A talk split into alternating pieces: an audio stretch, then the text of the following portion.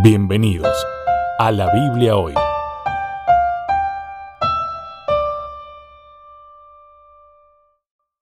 Bienvenidos una vez más. Nos encontramos en la Biblia hoy. Está con nosotros el pastor Sebastián Martínez.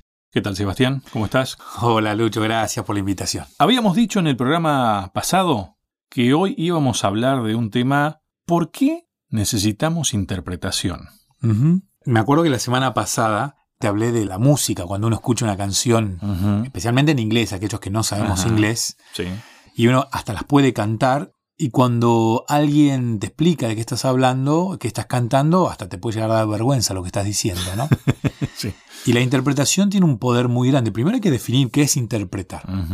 Eh, a mí me gusta mucho el tango, y el tango tiene una cuestión donde el intérprete tiene un valor mucho más grande que en, otros, en otras ramas musicales.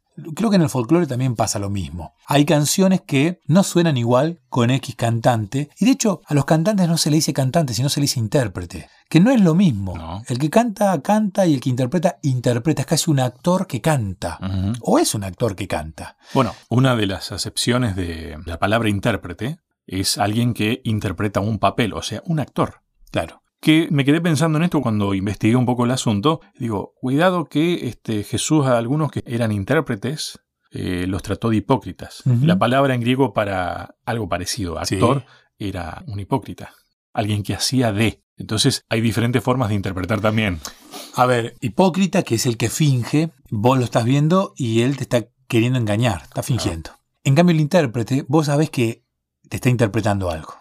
¿no? O sea, vos vas al acto del 25 de mayo y aquel que le toca hacer de Cornelio Saavedra, un chico de 10, hace su mayor esfuerzo por interpretar aquel prócer. El papel de. El papel de, lo está interpretando. Y hay algunos que lo hacen muy bien y que ya nacen con ciertos dotes hacia la interpretación. Desde lo musical, me parece que se nota mucho, el que toca un instrumento, o sea, eh, Vivaldi, el otro día vi en acordeón, alguien que hacía un tema de Vivaldi y que tenía una interpretación que era suprema.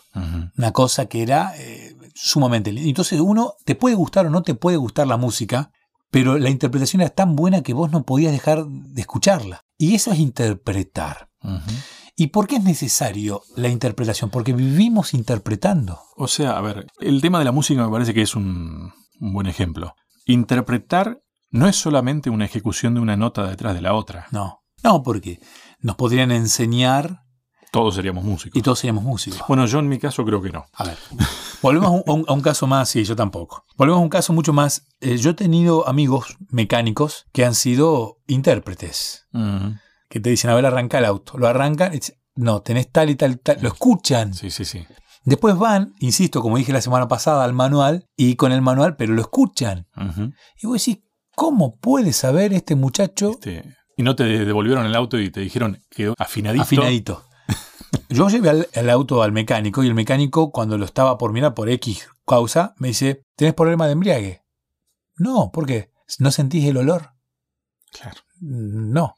Interesante, ¿no? Porque va más allá de una sola vía esto. Olfato, oído, va en los sentidos todos en esto de interpretar. ¿Y por qué se necesita interpretación? Ese es el título. ¿Por qué se necesita interpretación? Y tiene un texto bíblico que dice, pero sin fe es imposible agradar a Dios porque es necesario que el que se acerca a Dios crea que le hay y que es galardonador de los que le buscan. Acá habla de algo que es sumamente imperioso para acercarse a la Biblia, que es creer en Dios. Eso es fe. Si no tenés fe en Dios, ¿para qué te vas a acercar a la, a la Biblia? Bueno, eh, alguna vez hemos dicho la diferencia entre creer y creerle. Totalmente. ¿Y por qué la interpretación? ¿Por qué es necesaria la interpretación? Hay una sola Biblia que es la que le da origen al mundo cristiano, ¿no? Porque los cristianos creemos en la Biblia, Antiguo y Nuevo Testamento, pero hay muchísimas ramas dentro del cristianismo, pero muchísimas ramas. Y con la misma Biblia han surgido muchas ideas, doctrinas, creencias. ¿Cómo puede ser? Bueno, porque hemos fallado o hemos cambiado o hemos alterado o hemos tenido diferentes puntos de interpretación. Y hay tantas interpretaciones como personas en el mundo. nadie canta el himno de la misma manera que otro. Que tiene su lado bueno y su lado malo eso, ¿no? Porque eh, yo siempre le digo cuando les doy un trabajo a mis alumnos, ¿sabes qué? Nadie va a hacer este trabajo como lo haces vos. Nadie. ¿Sabes qué? Porque vos sos único. Y ese es el lado positivo. La cuestión acá está en que, cuidado, el que te acompaña a una correcta interpretación es Dios. Es tema para más adelante en el programa, ¿no? Pero todo esto tenemos que tenerlo en cuenta también justamente. Porque si no, yo puedo quedarme con la idea, ah, mi interpretación es esta. Claro. Y ya lo hablamos el, el programa anterior, los riesgos que eso tiene. Exactamente. Cada uno termina teniendo su Biblia. Entonces. Exactamente. Hay cuestiones que van invadiendo nuestra manera de, de interpretar. Y una tiene que ver con lo que uno viene eh, pensando de antemanos. Sí, Eso- nadie, nadie está vacío. Nadie tiene la mente en blanco. Nadie, nadie, nadie, nadie. Viste que te dicen, a ver, poné tu mente en blanco. Yo la verdad no sé cómo No, se no. hace, nunca lo, lo pude hacer eso. Nunca, jamás. Nadie tiene la mente en blanco. Nadie. Vos ya venís porque sos nacido en América, en Sudamérica, en Argentina, porque sos hombre, porque sos mujer, porque sos el hijo mayor, porque sos el hijo del medio, porque todo, todo, todo va formándote. Que eso tiene que ver con ese concepto bien claro de la integralidad del ser humano. Total. Supongamos que uno pueda llegar a dejar de pensar en alguna cosa en un momento, tal vez a eso le llamen poner la mente en blanco, no sé, a mí tampoco me, me sale. Pero yo no puedo dejar de pensar con lo que soy, con mis circunstancias, como dijo alguno una vez. Ujú. ¿no?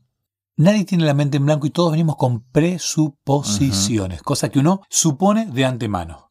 Yo supongo. La presuposición válida para esto es que Dios existe. Bueno, pero en eso nos tenemos que poner de acuerdo a la hora de hablar de Dios. Exacto.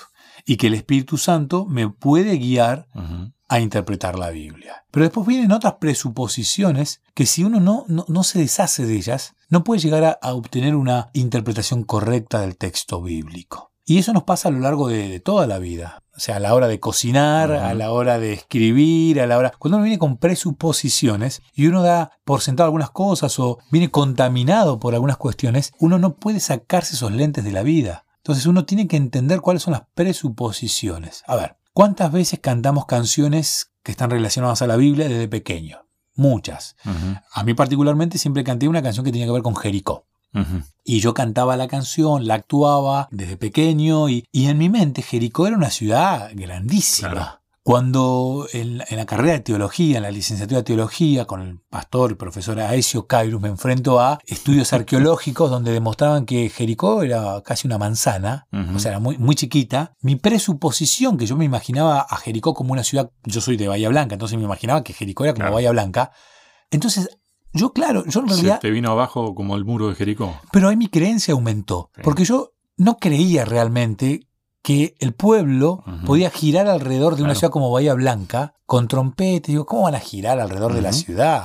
Porque en mi concepción las ciudades tenían que ser como mi ciudad, Bahía Blanca. Cuando estudiando me di cuenta que Jericó ni se parecía a Bahía Blanca y ahora sí decía, ah, si tiene este tamaño, como un, como un estadio de fútbol, la gente puede girar alrededor. Ahora sí tiene sentido. Pero casi que no le creo a la Biblia por culpa de mi presuposición. Eso es lo que tenemos que vislumbrar. Tenés que ser tan sincero a la hora de estudiar la Biblia, de poder darte cuenta cuáles son tus presuposiciones, deshacerte de ellas. Es que ahí está la cuestión de que tenés que dejar que la Biblia, la Escritura, que Dios te hable. Eso es la Biblia. Eso es la Biblia. Hay Y- que escuchar. Solamente. Vamos a hablar, si, si- si querés, en el próximo bloque, para no robar tiempo en este bloque de presentación, de un requisito indispensable para ser un buen intérprete. Y hablo de todo el tipo de intérprete, pero específicamente para la Biblia. Hay una virtud que si no la tenés, la debes desarrollar. Si la tenés, buenísimo. Pero hay una virtud que no abunda y que debes tener a la hora de acercarte a la Biblia para poder interpretarla de manera correcta. Y no tiene que ver con conocimiento, ¿eh? es una actitud.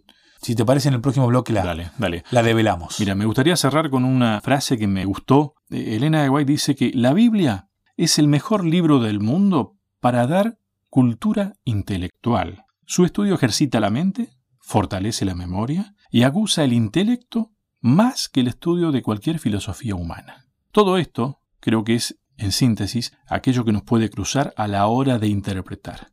¿Qué estamos estudiando? ¿Cuáles son nuestras presuposiciones? ¿Qué cosas instalamos en nuestra mente para entender lo que Dios nos está queriendo decir? Ya seguimos.